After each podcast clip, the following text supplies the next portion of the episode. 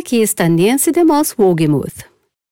Você tem uma consciência que está limpa diante de Deus e de todos os homens? Se não, o que você precisa fazer para ter a consciência limpa? Você acenaria a bandeira branca da rendição e diria: Sim, Senhor? Primeiro, busque o perdão de Deus, porque todo pecado é primeiro contra um Deus santo. Este é o Aviva Nossos Corações com Nancy DeMoss Wogemuth na voz de Renata Santos. Aqui está Nancy continuando em uma série chamada Buscando a Deus, descobrindo a alegria do avivamento pessoal.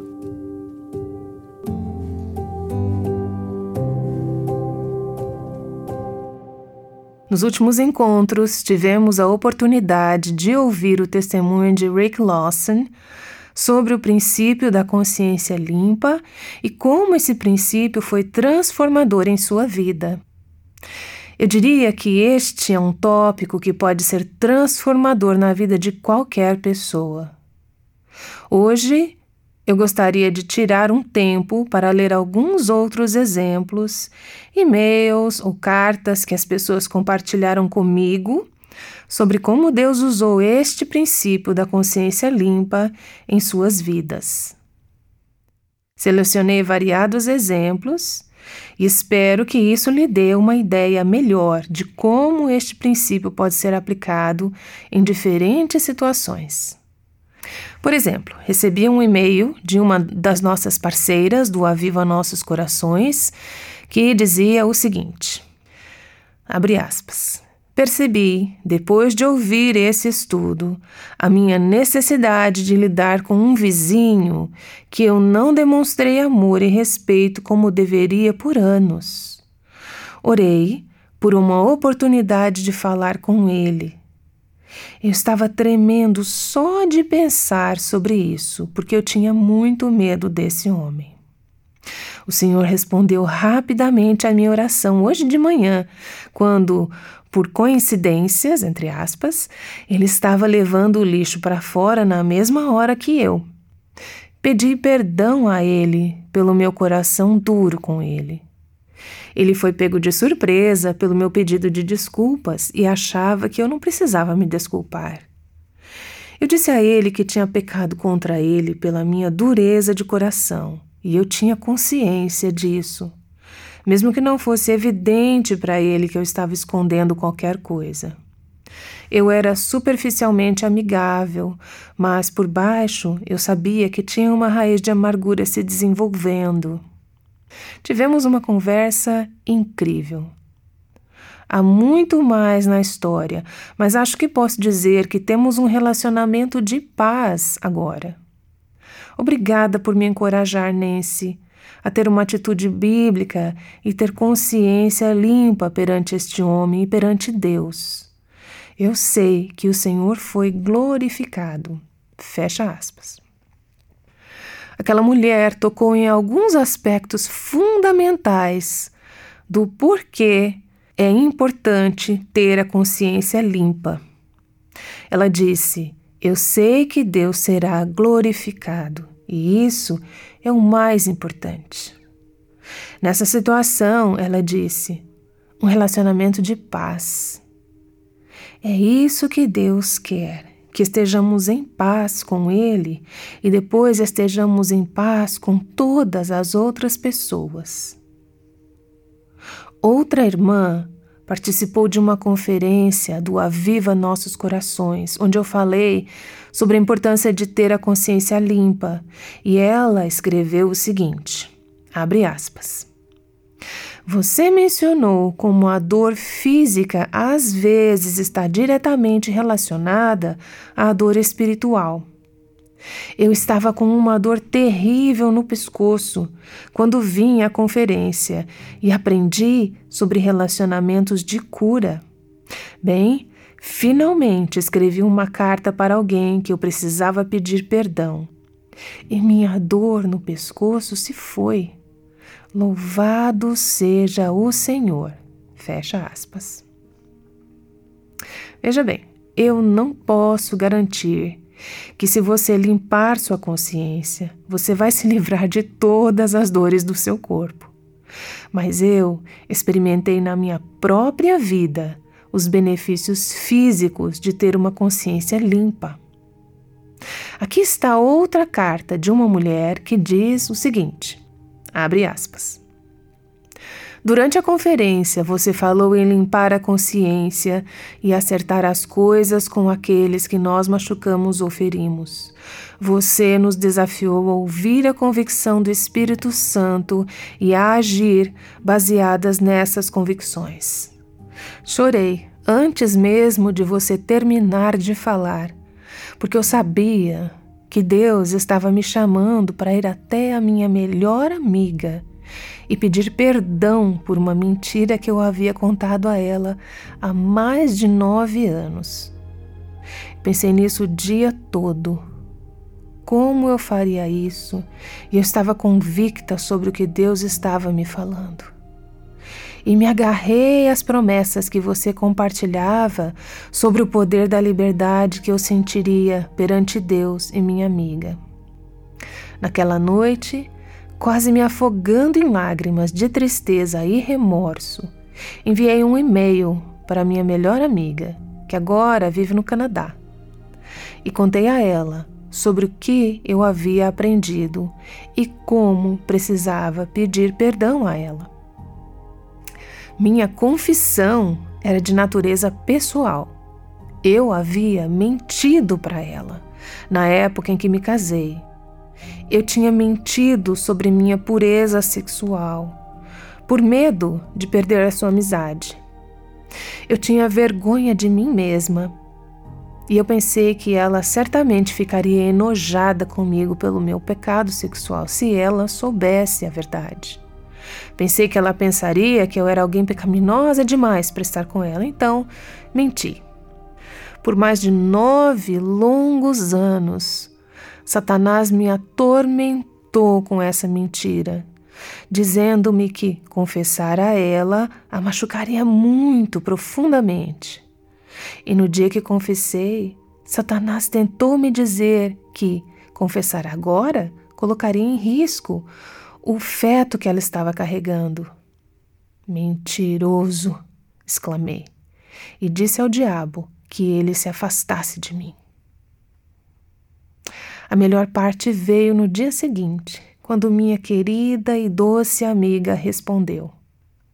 Ela também chorou, mas por compaixão pela dor que esta mentira havia me causado, por não expressar seu amor para mim o suficiente para que eu soubesse que nossa amizade era muito mais profunda.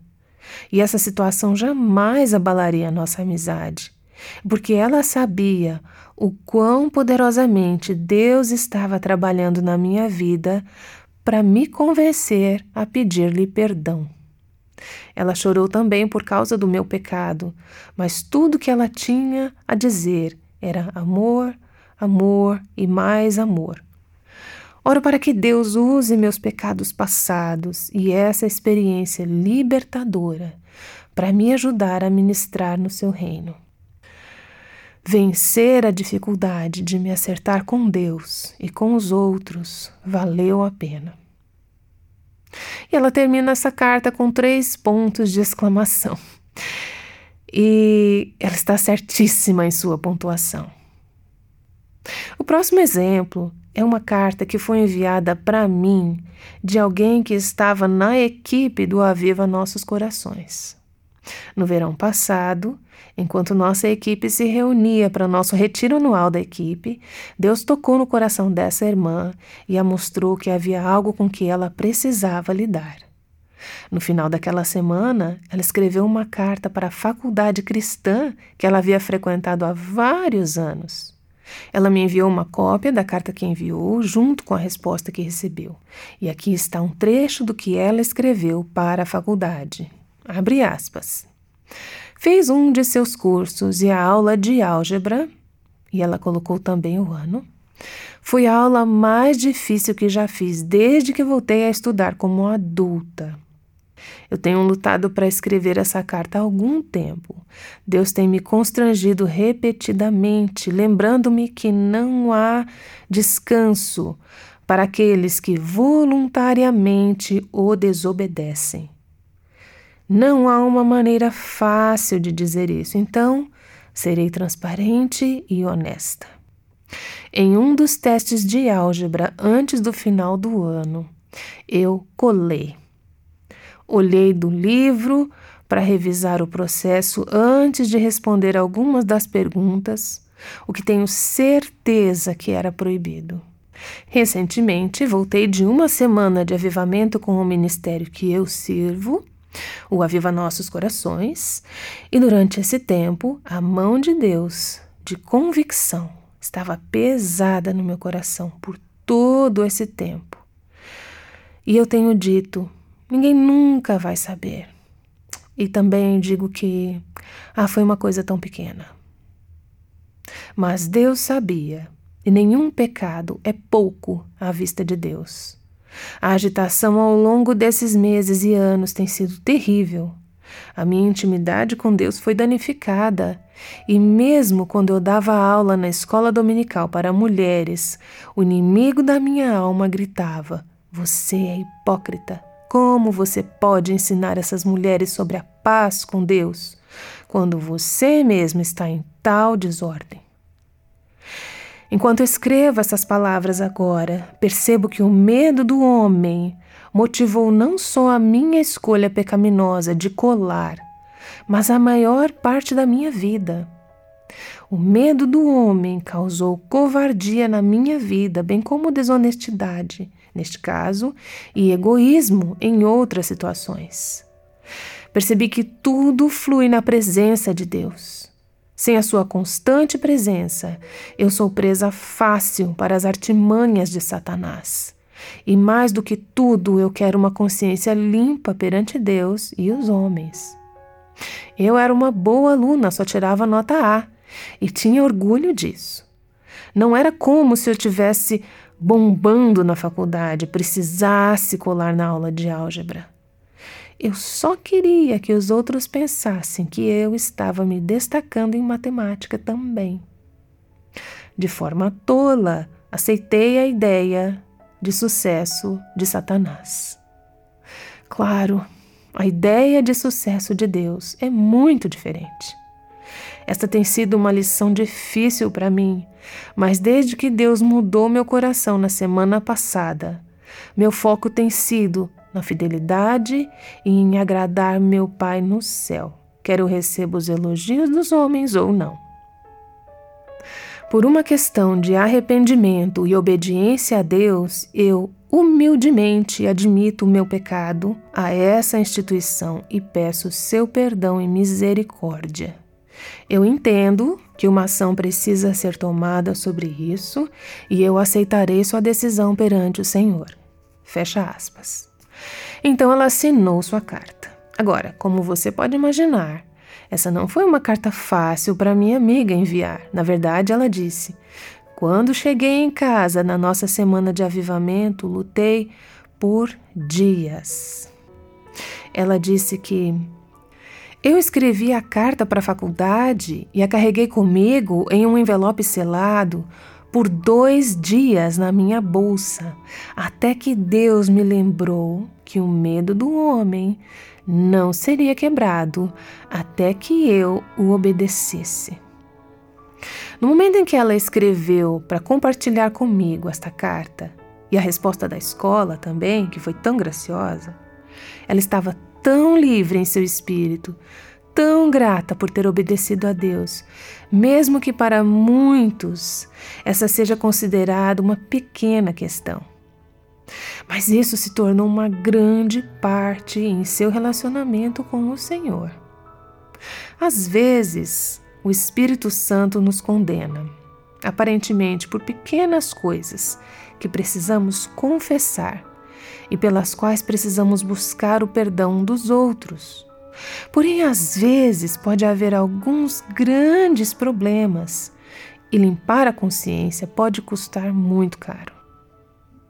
Quero compartilhar com vocês agora uma parte de uma das cartas que recebemos de um presidiário que tem ouvido o Aviva Nossos Corações e foi profundamente impactado através desse ministério.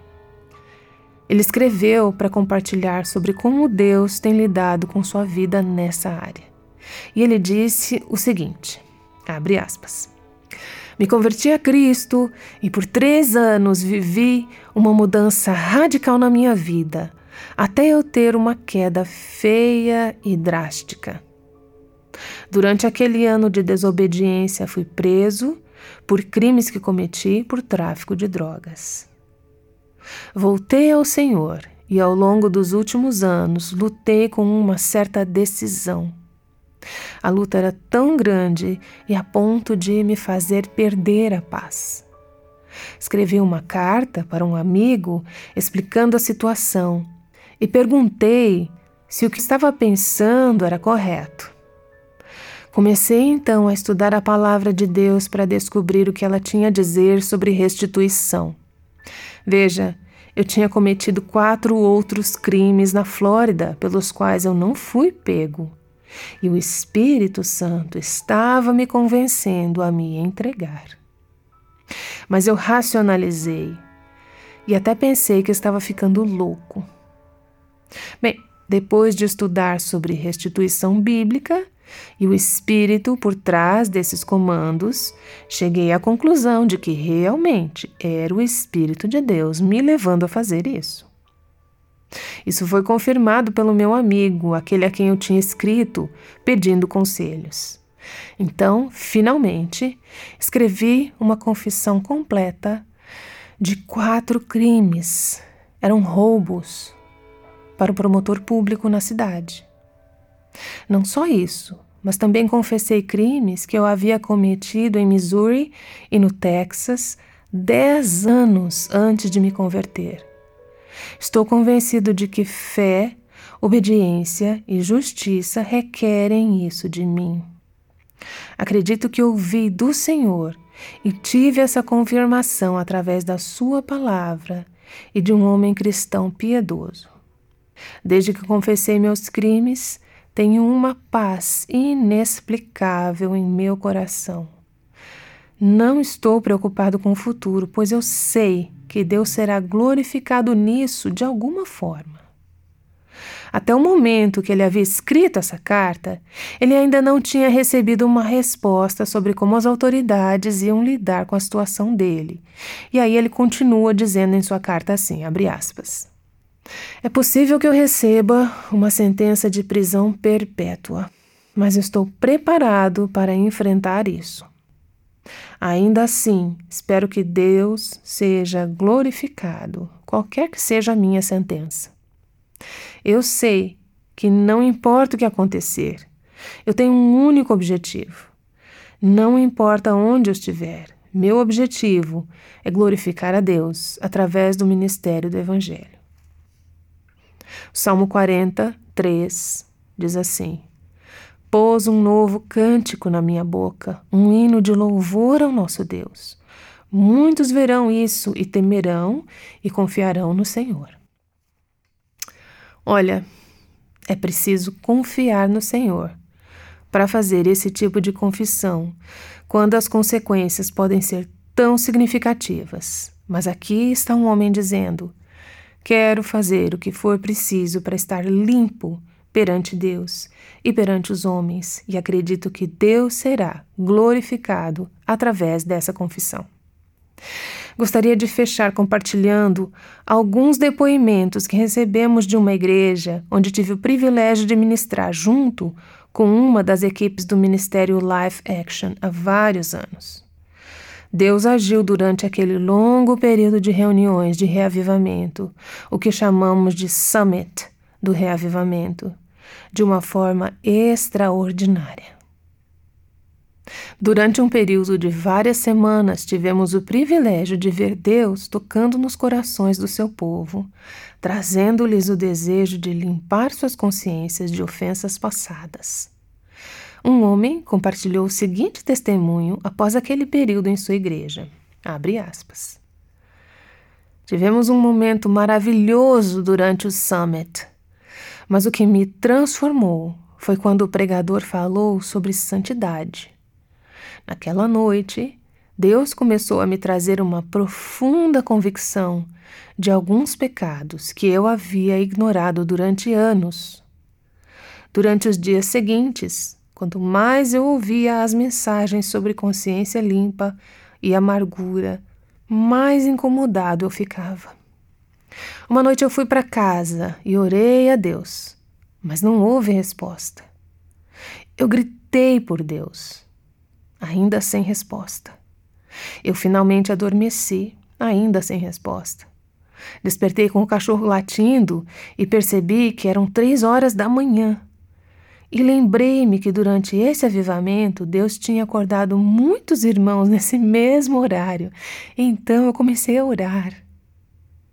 Deus então trouxe à minha mente sete nomes de pessoas de quem eu precisava buscar o perdão. Eu acordei minha esposa e disse a ela que Deus tinha me mostrado o que eu precisava fazer para esclarecer meu pecado e me libertar. Decidi esperar até de manhã, mas o Espírito Santo de Deus me pediu: faça agora. Às 3h40 eu estava no carro pegando a estrada. Na lista estavam minha sogra, meu sogro, a irmã da minha esposa, meu pastor meu irmão e sua esposa e um amigo da minha esposa. E ele lista todas as diferentes cidades de Indiana e Illinois onde essas pessoas estavam localizadas. Às seis da manhã, eu estava indo em direção à casa dos meus sogros. Quando cheguei lá, pedi perdão pela dor que eu havia lhes causado 13 anos atrás. Então liguei para a irmã da minha esposa, que não era salva, para pedir perdão pela dor que causei a ela anos atrás. Entendi então que aquela situação tinha sido um obstáculo para ela vir a Cristo durante todos esses anos. Então eu fui à casa do meu irmão e cunhada e pedi perdão pela dor que causei a eles quando saí da igreja como um novo cristão. O pastor era o próximo eu estava temeroso que ele me condenaria, mas Deus estava me direcionando e me dando sabedoria, e eu sabia que ele iria novamente fazer isso.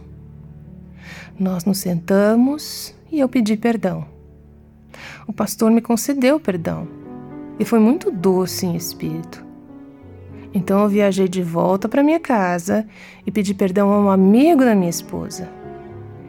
Imediatamente eu fui libertado. Eu chorei como uma criança pela primeira vez em muito tempo. Desde aquele dia, minha vida, que eu achava que estava tudo bem, mudou radicalmente. Minha consciência está limpa, meu espírito é livre e Cristo está vivendo sua vida através de mim. Outra pessoa na mesma reunião disse assim: abre aspas. Meus pais se divorciaram quando eu tinha seis anos e eu via meu pai três ou quatro vezes por ano. Meu pai bebia muito e, como resultado, eu sentia vergonha dele e tinha sentimentos de rejeição. Depois que me casei, não vi nem conversei mais com meu pai, mesmo morando na mesma cidade. Meus filhos nasceram e eu não fiz questão de vê-lo porque eu não queria sua influência negativa na vida dos meus filhos. Ele nunca nos ligou e eu nunca tentei entrar em contato com ele. Quando começamos a lidar com orgulho e consciência limpa, Deus me convenceu a perdoar o meu pai e a buscar o seu perdão. Eu resisti no início não via meu pai há oito anos. Finalmente decidi procurá-lo porque não queria interromper o trabalho de Deus na minha vida. Meu pai me recebeu de braços abertos e a coisa que eu mais temia, sua bebida, não era mais um problema. Ele estava livre do álcool há três anos. Deus é tão bom. Eu também tenho uma irmã mais nova com quem não tinha contato há sete anos Pedi perdão a ela por anos de dor e amargura. Não sei como Deus conduzirá nossas vidas, mas as linhas de comunicação estão abertas e a amargura se foi. Fecha aspas. Aqui está o relatório de um pastor compartilhando o que Deus fez naquela congregação durante aquelas semanas. Ele disse, abre aspas, Enquanto Deus trabalhava para convencer e limpar corações, as pessoas começaram a perceber que era impossível estar bem com Deus e não estar bem uns com os outros. A ênfase da primeira semana desse encontro foi ter um coração puro diante de Deus. A maior parte da segunda semana se concentrou em ter a consciência limpa diante dos homens. O povo de Deus se comprometeu a corrigir as ofensas do passado em suas casas, no corpo de Cristo e na comunidade. Muitos foram libertos de anos de conflito e amargura não resolvidos enquanto se humilhavam, confessavam seus erros e buscavam perdão. A restituição foi feita para pecados cometidos há 20, 30 anos.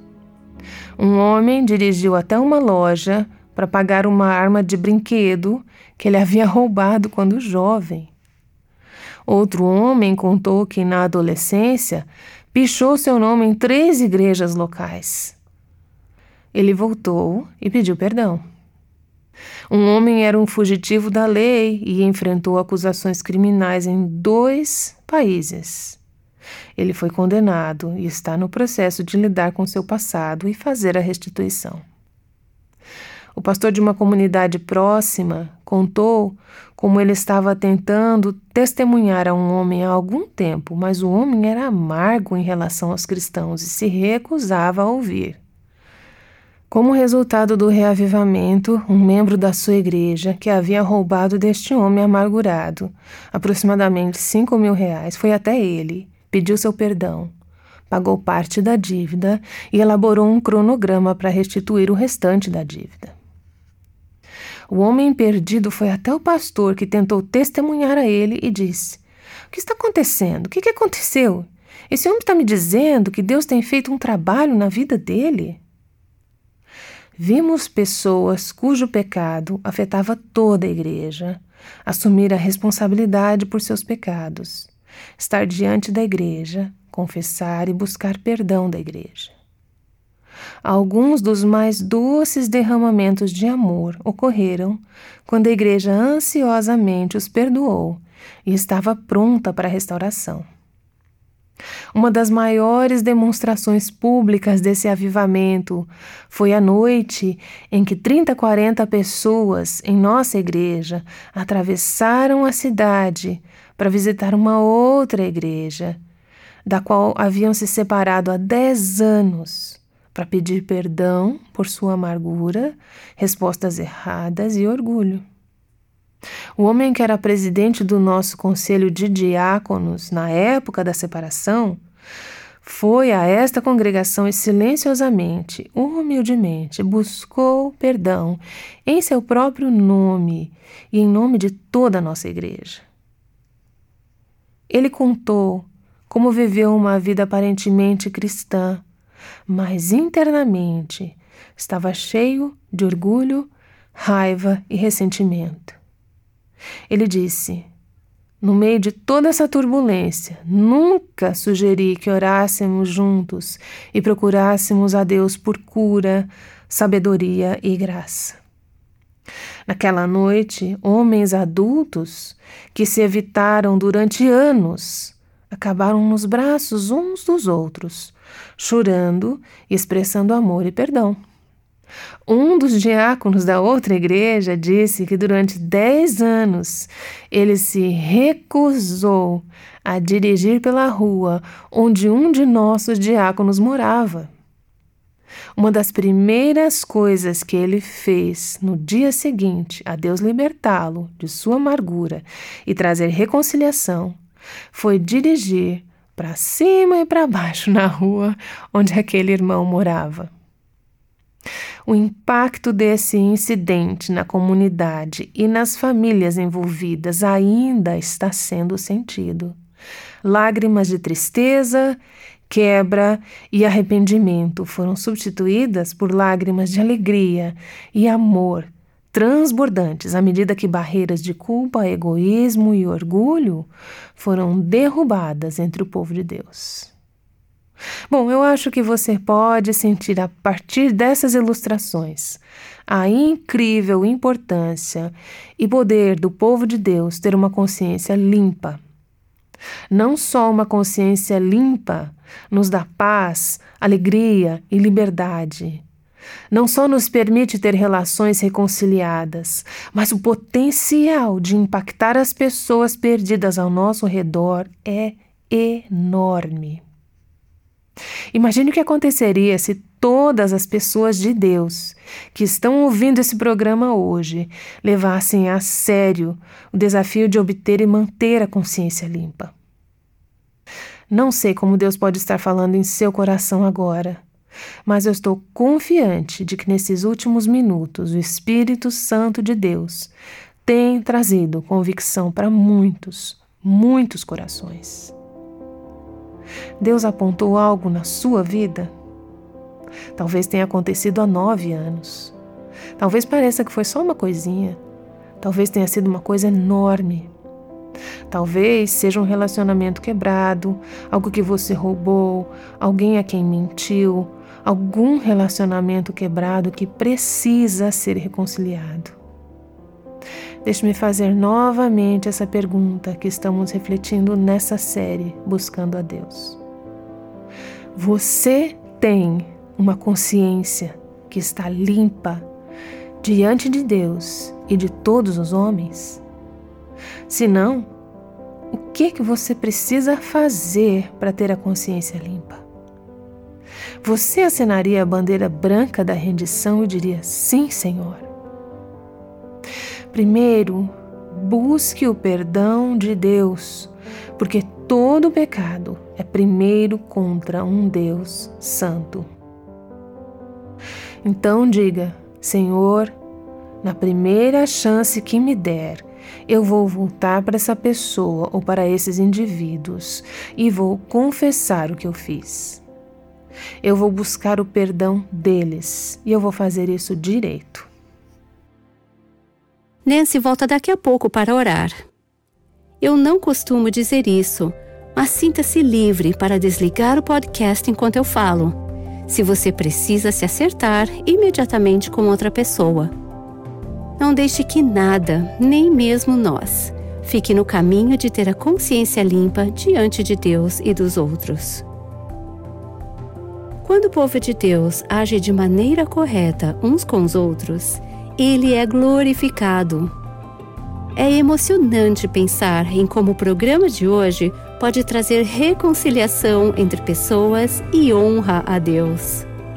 Essa mensagem se encaixa com a missão do Aviva Nossos Corações ajudar as mulheres a encontrar a liberdade, a plenitude e a abundância em Cristo.